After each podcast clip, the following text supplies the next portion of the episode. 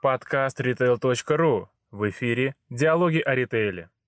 Дмитрий, мы находимся на конференции партнеров X5, и первый вопрос мой э, как раз к вопросу о том, как сейчас выстраивается работа с поставщиками. А, есть ли какие-то явные сложности или, наоборот, там, успехи? Поделитесь, пожалуйста. Да, спасибо. Ну, вообще, это основная работа нашего подразделения, большой команды коммерческого департамента перекрестка и всех торговых сетей, которые входят в X5. Поэтому, ну, то есть эти процессы, они с годами развиваются. На что мы, наверное, там, из нового, на что мы сейчас там делаем упор, не первый год, уже там второй, третий год, мы понимаем, что всегда есть куда развиваться. Э, нам, что называется, нужно находиться в адеквате с точки зрения само, а, самооценки, да, мы там последние два года занимаем первое место э, в отчете компании Advantage, э, по мнению поставщиков. И мы там говорим большое спасибо и поставщикам, и компании Advantage просто за то, что она проводит такое исследование uh-huh. по обратной связи. А, но мы понимаем следующее. Первое, даже там, имея первое место, первые, вторые места там, в случае перекрестка пятерочки, есть зоны развития, я там могу о них более подробно рассказать. И плюс ни один рейтинг, даже такой уважаемый, как Advantage, не описывает все зоны развития, э, которые у нас существуют. Мы понимаем, что в нем участвует достаточно крупный ритейл, есть игроки небольшие, более подвижные, чем мы, и нам точно есть э, что у них взять, сохранив свои какие-то лидерские основные качества. Э, из э, там, основных зон развития, конечно, мы все еще ну, далеко не впереди по скорости. Например, по скорости ввода новинок, по прозрачности того, как мы принимаем решения в каждой конкретной категории. У нас там первое место с точки зрения оценки категорийного менеджмента, это, ну, скорее я там э, признаю как э, некая медаль нашей команде, э, большой команде коммерческого департамента, но прозрачность принятия решений, процессов, попадание на полку, ротации ассортимента, ввода новинок, наверное, вот это основное, что нам стоит улучшить именно на системном уровне. Угу. Если мы возьмем э, вот как бы фактуру последних там, года-полутора, и не будем сейчас пока говорить э, только про ковид, а про, скорее про его последствия, конечно, темой года стала э, доступность э, товара на полке. В основном, естественно, из-за э, сбоев, вызванных внешними факторами э, в цепи поставок от, от назовем там, от поля до прилавка и на стороне, ну, на стороне практически каждого участника э, цепи поставок, и на нашей стороне тоже. Э, мы это наблюдали, мы это, мы, слава богу, прошли какие-то кризисные основные пики, продолжаем в какой-то мере наблюдать, и это, наверное, основной фокус, как в связи с тем, что поменялся и трудовой рынок, у нас случился отток мигрантов, э, у нас случился переток, в том числе персонала, в другие сегменты, как нам, э, собственно говоря, вот эту ситуацию стабилизировать. Понятное дело, что уже не старыми методами, что здесь нужно поменять эффективность э, своего взаимодействия, там, в том числе с рынком труда. Угу. Вот, наверное, если в целом обозреть там, ваш вопрос, то вот такой ответ. А, сейчас вы уже обозначили некоторые тренды, но давайте продолжим, разовьем. А, какие ключевые тренды ритейла вы можете выделить и как они в дальнейшем, вот, ну, особенно на 2022 год, будут влиять на рынок? Какие сохранятся и будут явно влиять на рынок? Какие вы все-таки считаете, что будут снижать свое влияние? Хорошо, но не претендую на, на объективность, безусловно. Трендов э, сотни тысяч, и, и, и их очень много на самом деле. Если мы возьмем вот прям фотографию здесь и сейчас, э, что вот сегодня осенью там 2021 года кажется, ну, по крайней мере, среднесрочными трендами, я бы не в порядке приоритизации, а просто как в голову приходит, mm-hmm. да. Э, это, конечно, ситуация с э, доходами россиян, с инфляционным ростом цен, вызванным десятками разных факторов, но в целом мы понимаем, что э, мы несем не только коммерческую функцию, но и социальную функцию, как крупнейший игрок на рынке.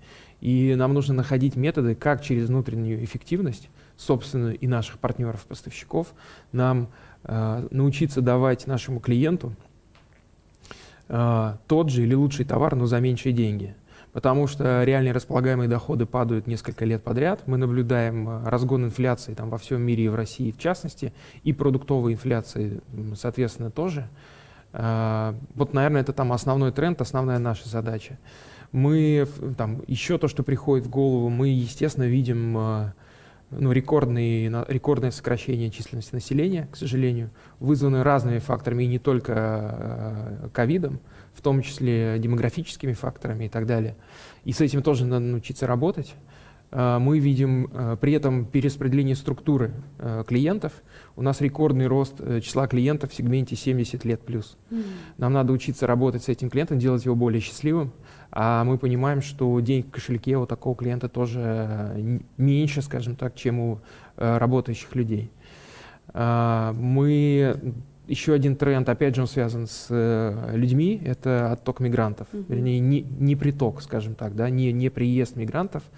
И это тоже очень важно, потому что э, этот сегмент задействован очень сильно в нашей товарно-проводящей цепочки, назовем так канцелярским uh-huh. языком, да, и со стороны поставщика, и со стороны ритейлера. Поэтому тоже здесь надо учиться, как а, через автоматизацию процессов замещать э, этот выпадающий сегмент.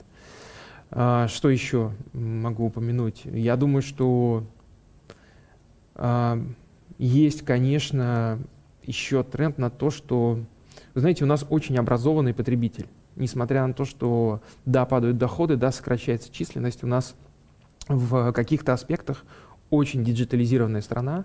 Э, мы это видим и по, там, по госуслугам, по качеству финансовых сервисов в банках, по качеству сервисов таких как Яндекс и так далее, и наших собственных мобильных приложений, нашей там экосистемы X5. Э, мы очень продвинутая страна в этом плане. Поэтому здесь э, по-прежнему наша скажем так, э, целеустрем... Целеполагание в том, чтобы оставаться и прогрессировать как IT-игрок на этом рынке, потому что это уже не только в молодой аудитории развито, это, это переходит уже в более старшее поколение. Люди, люди приучились пользоваться э, мобильными сервисами, экспресс-доставкой, доставкой впрок и так далее. Но, наверное, чтобы там долго еще времени не занимать, я упомяну еще один тренд, который многим может, у многих может вызвать, может быть, такой скепсис э, на предмет того, что, ну, вот это какая-то модная, там, модная тенденция, она там быстро пройдет. Э, это ESG, так называемое. Нам всем придется научиться э, расшифровывать эту аббревиатуру.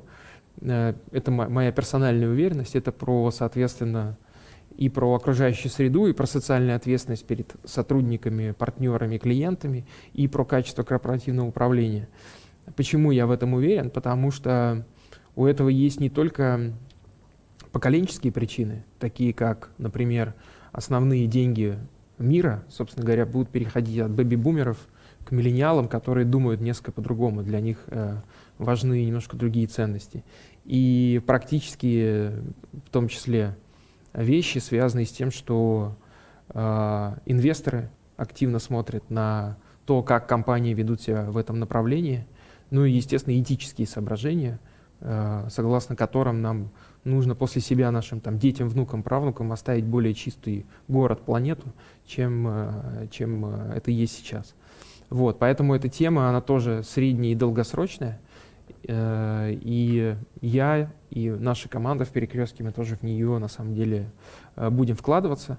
Это не какая-то спорадическая работа, вот мы там что-то в этом году поделали и все. Это, соответственно, долгосрочные усилия в этом направлении.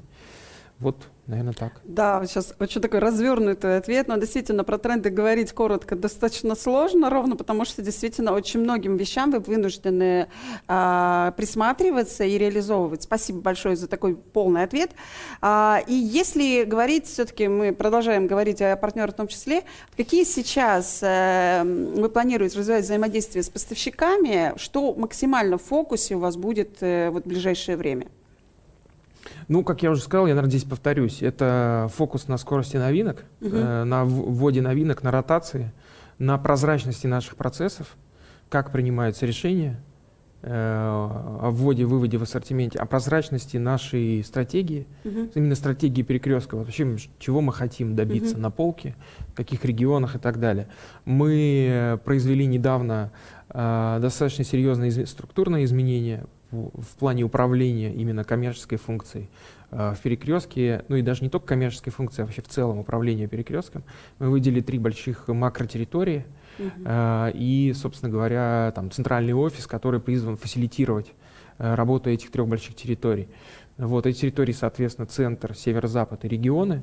И мы сейчас находимся в процессе комплектования этих территорий, мы, больших команд там, и мы рассчитываем в том числе на, на локализацию ассортимента, при этом на системном уровне, чтобы у нас не, не, не том уровне, который приводит именно к хаосу на полке и как бы неконсистентному клиентскому предложению, предложению для, для конечного клиента. А, мы в том числе сосредоточимся на повышении эффективности нашего ассортимента. Мы понимаем, что структура именно трафика, да, если так говорить, и среднего чека изменились. Мы сосредоточимся на развитии экспресс-доставки. Она сейчас уже занимает значимое количество процентов в нашем mm-hmm. товарообороте, особенно в крупных городах, Москва и Питер, и продолжит свой рост. Именно омниканальная доставка перекресток быстро – а, это тоже наше там большое конкурентное преимущество. А, по теме, опять же, устойчивого развития, а, мы уже как X5 выбрали для себя приоритетом именно устойчивую упаковку, так называемую.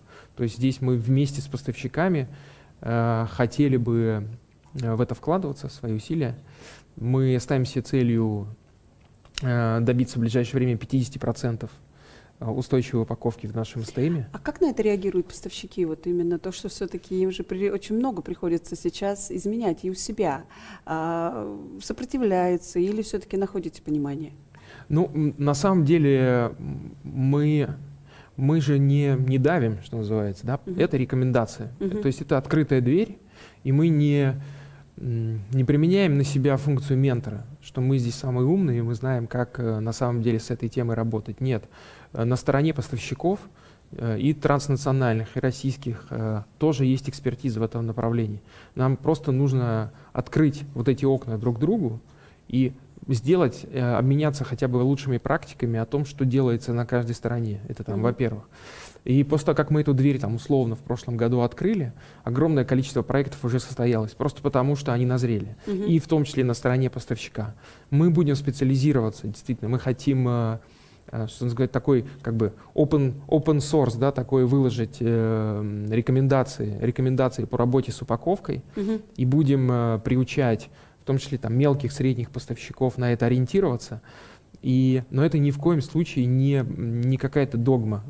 Э, это не будет являться причиной вывода из, из ассортимента или еще каких-то решений в данном плане. Это добровольная, собственно говоря, там, сертификация, а если конкретно, о чем я говорю, то вот э, там ближайшие, вернее, вот на, накануне э, у нас обновился портал Диалог X5, угу. такое единое окно, на которое стоит идти, если не понимаешь, как Что взаимодействовать да, с X5. Угу. А, и там, соответственно, в рамках ввода там, нового ассортимента появились новые поля по устойчивости упаковки. Они не являются обязательными к заполнению, но они там есть. Поэтому а, у тех поставщиков, у которых эта работа уже ведется, их огромное количество, собственно, появляется возможность эти данные, эти данные нам предоставить. Вы сейчас уже упомянули вот как раз ваш портал, партнер, да, X5. Э, а вот как вы анализируете вот поставщиков? Вот сейчас фактически стекается вся информация вот в этот портал.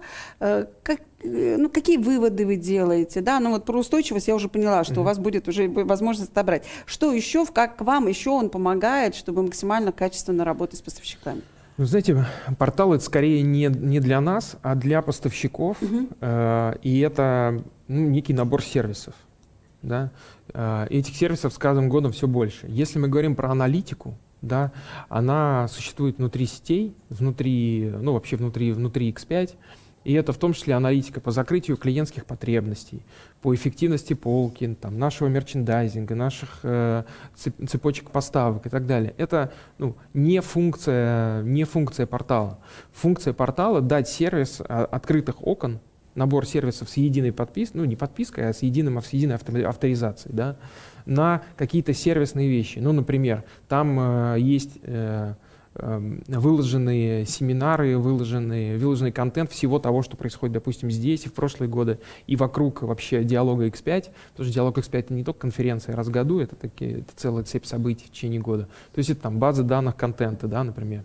Второе, это, соответственно, сервисы логистические чтобы поставщик лучше понимал, как встраиваться в наши системы. Третье — это сервисы э, для маркетинговых агентств, которые работают с нашими клиентами-поставщиками, для того, чтобы их маркетинговые агентства могли лучше затачивать свои предложения под наших клиентов. Дальше, соответственно, э, сервис подачи коммерческого предложения, сервис подачи э, коммерческого предложения на STM и так далее, и так далее. То есть это скорее не аналитика, это скорее вывернутая вывернутая система X5 в сторону поставщика. Угу. И я еще скажу, что нам очень нужна, важна помощь именно самих партнеров в развитии этой системы. То есть без обратной связи э, мы ну, будем делать то, что нам кажется правильным. Mm-hmm. Мы пытаемся эту обратную связь получать в рамках каждого такого, ну, как бы, тачпоинта, да, с, с поставщиками вот этой конференции, семинаров. Когда нам дают обратную связь, мы очень благодарим. Допустим, мы считаем, что нам нужно там в течение следующего полугода запустить сервис такой и такой, а нам говорят, не, ребят, это нам не очень интересно, нам скорее нужно вот, допустим, про цепь поставок или про отчетность там по логистике или еще что-то. И мы, естественно, там на это смотрим и ориентируемся. Даже я, как человек, который, конечно же, я не пользуюсь этим порталом, сейчас изучала немножко перед тем, как э, выходить, я понимаю, что там очень много интересных инструментов уже реализовано. И mm-hmm. я наблюдаю, э, как э, дашборды подготовлены, да, как и я представляю, что как было и как сейчас, и это действительно должно быть удобнее. Правильно ли понимаю, что э, посредством данного портала вы еще, получается, образовываете своих поставщиков, да, и чуть-чуть легче становится вместе работать? Ну да, потому что мы понимаем, что мы можем производить со стороны вид э, огромного там монструозного игрока, забюрократизированного, которому не пробиться. Э, мы считаем, что это не так, и многие там рейтинги, в том числе Advantage, посвящают, что это не так. И портал — это действительно такое окно единое, в рамках которого можно а, в рамках там очень четких SLA соприкоснуться там с нашими со всеми сервисами основными. Там есть и платные сервисы. Да, мы на чем-то зарабатываем. Есть бесплатные дашборды, есть платные вещи, то что их изготовление, аналитики, биг-дата аналитики, которые сидят за, э, ну, за баррикадой, да, которая изготавливает эти отчеты, они там стоят для нас денег, поэтому мы действительно представляем это на платной основе. Но исключительно как бы окупая именно там себестоимость. У нас нет цели на этом заработать, нам, у нас есть цель Э, ну, собственно, дать больше сервисов и понимания, как функционирует там, наша цепь поставок, э, наш mm-hmm. ассортимент и так далее, чтобы поставщик на своей стороне смог произвести свои какие-то изменения и улучшить, ну, допустим, там service level или показатели, к примеру, по обратной связи по ассортименту от клиентов, э, вот, и так далее. И э, это, на самом деле, достаточно уникальный продукт на рынке. Я думаю, что никого, ни у кого нет подобного из крупных э, ритейлеров. И плюс, естественно, это помогает, ну, скажем так, средним и небольшим поставщикам э, понять, как мы мыслим, э, как э, подать коммерческое предложение, на что, собственно говоря, делать упор, э, как встроиться именно в стратегию, э, вектор э, развития X5. А вы сегодня являетесь участником круглого стола, связанным именно с устойчивым развитием, и сейчас несколько вопросов будут связаны именно с этой темой. Да. А, зачастую внедрение инициатив в больших масштабах, а, они требуют инвестиций. И вот мы чуть-чуть уже поговорили, вот э, еще раз, вот получают ли ответственные поставщики от вас какие-то привилегии в том случае, если они э, вот эти инициативы поддерживают? Я так скажу, что каких-то привилегий коммерческих э, в этом плане э, впрямую мы не предполагаем, поскольку это означало бы э, дискриминацию других поставщиков. И плюс, конечно, есть э, очень много мнений на предмет того, а что вообще правильно, что хорошо, что плохо.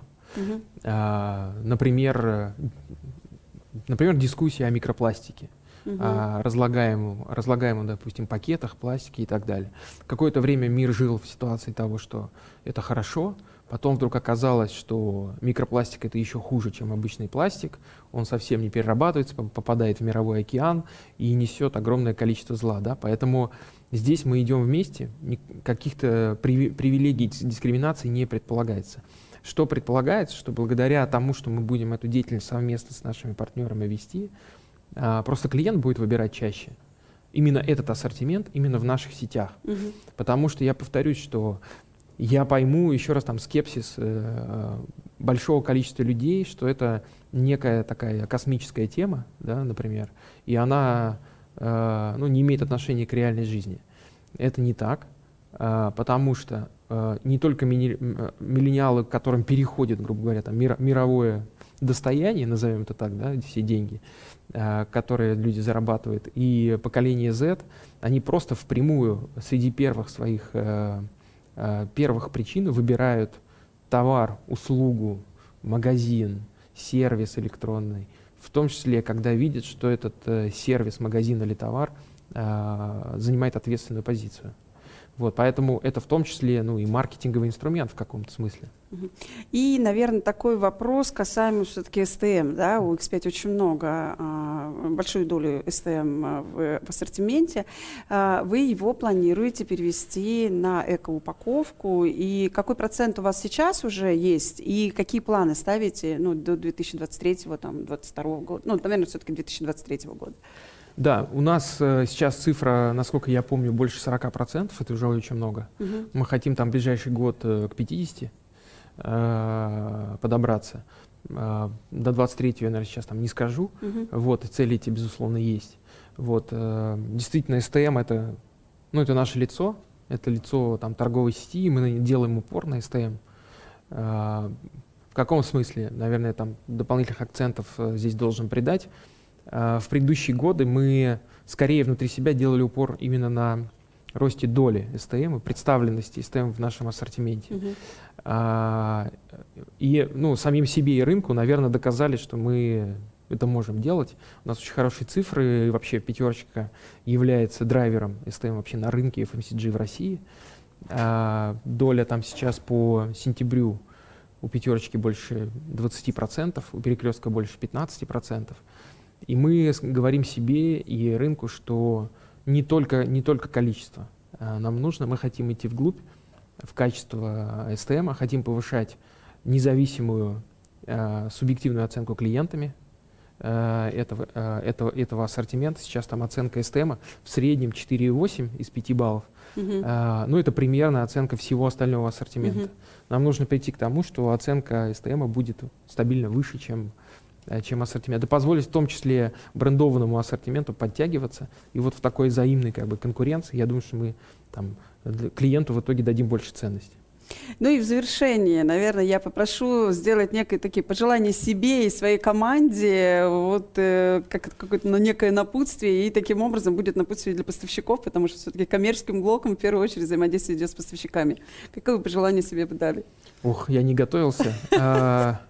Я, наверное, не пожелание хочу сказать, а хочу сказать спасибо. А, наверное, в камеру буду смотреть, вдруг кто-то будет смотреть.